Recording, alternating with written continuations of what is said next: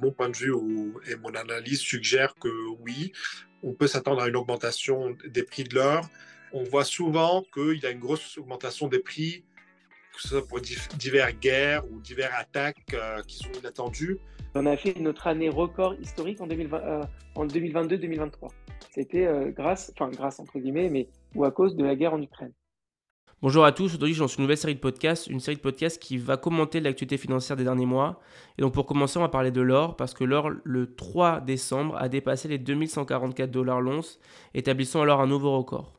Et donc cette euh, valeur dite refuge euh, apparaît comme une valeur plutôt lucrative et de rendement.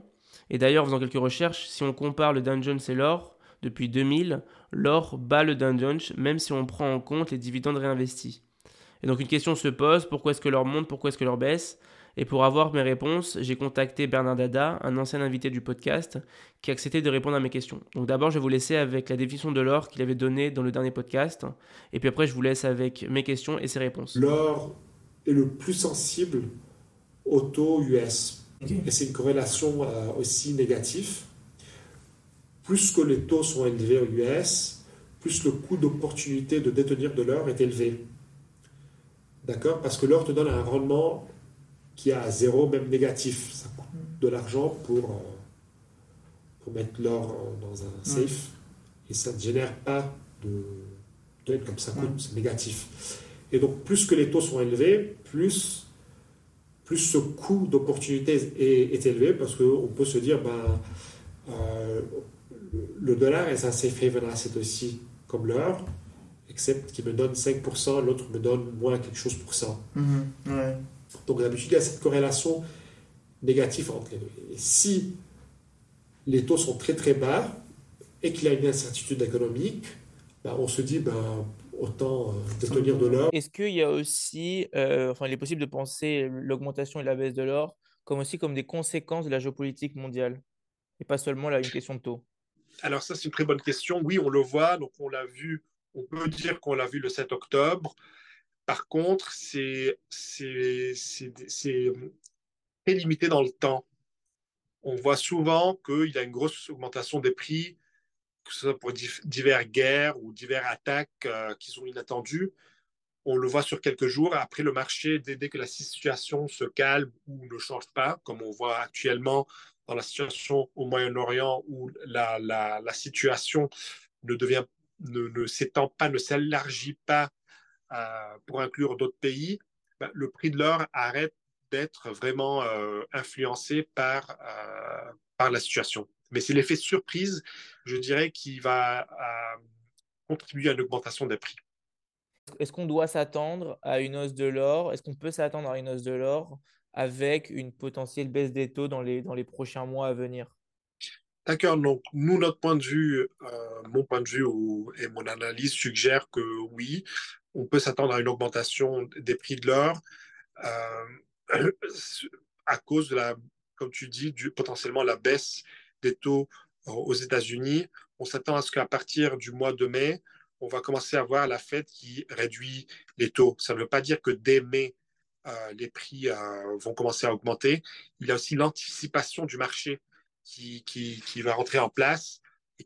Et, donc, le prix, l'augmentation de, de, du prix de l'or on va voir que le marché va factoriser euh, une, baisse euh, des taux, ce qui va induire à une augmentation des, prix de l'or. Donc, ce n'est pas en mai dès que la Fed annonce une, réduction des, taux, mais c'est dans, dans, l'amont.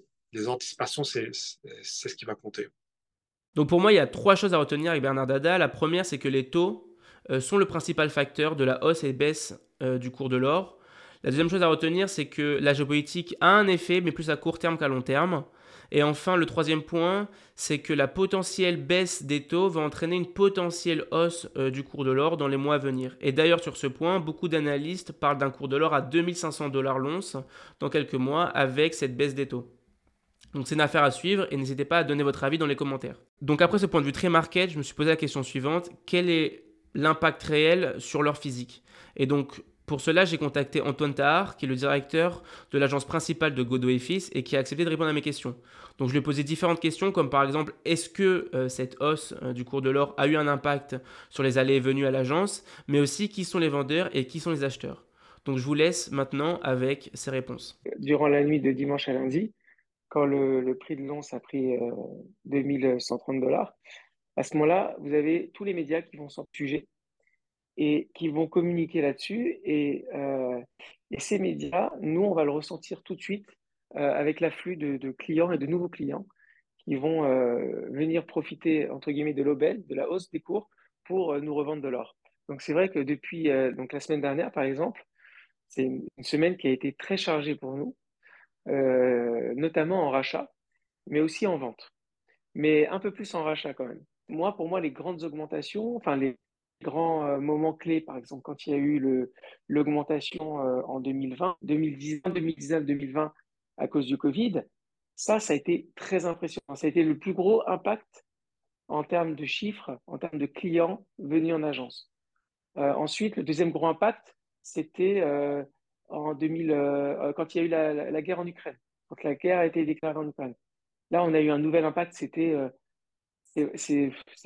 c'était vraiment impressionnant et on a fait notre année record historique en, 2020, en 2022-2023. C'était grâce, enfin grâce entre guillemets, mais ou à cause de la guerre en Ukraine.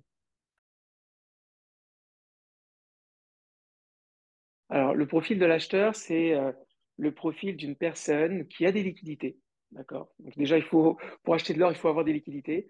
Euh, quelqu'un qui vit que de son salaire, qui n'épargne pas, n'achètera jamais de l'or. L'idée d'acheter de l'or, c'est principalement l'idée de, vouloir diversifier son épargne, euh, notamment diversifier en dehors du circuit bancaire. Et donc se réfugier, entre guillemets, dans la valeur tangible qui est l'or. Ça, c'est le profil des acheteurs. Le profil des vendeurs, par contre, c'est pas des personnes qui vont réaliser une plus-value qui vont vendre de l'or. Vous voyez, ceux qui vont nous vendre de l'or, c'est pas euh, des gens qui ont acheté de l'or en 2017, parce que ceux qui ont acheté de l'or en 2017 qui viennent nous revendre, ils vont réaliser aujourd'hui, ils vont, ils vont réaliser une très belle plus-value. Ce n'est pas le cas, on les voit pas ces gens-là. Ces gens-là, ils gardent leur or parce qu'ils sont toujours dans leur logique de diversification. Je veux pas que mon épargne se dévalorise. Ceux qui vont vendre de l'or, c'est ce qu'on appelle euh, de l'or de famille.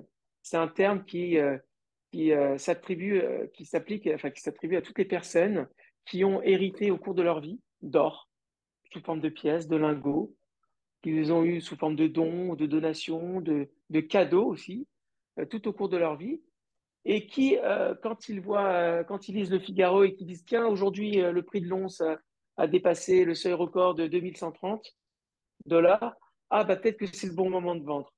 Donc s'il fallait retenir deux choses avec Anton Tahar, pour moi la première chose c'est que c'est la médiatisation euh, du sujet qui accélère les allées et venues à l'agence. Et puis le second point c'est finalement toutes les caractéristiques qu'il nous a données euh, du vendeur et de l'acheteur. Donc j'espère que, cette, euh, enfin, que ce mini documentaire vous a plu et que vous avez appris des choses. Donc n'hésitez pas à donner votre avis dans les commentaires, ça me fera plaisir. Et sur ce, passez une bonne journée.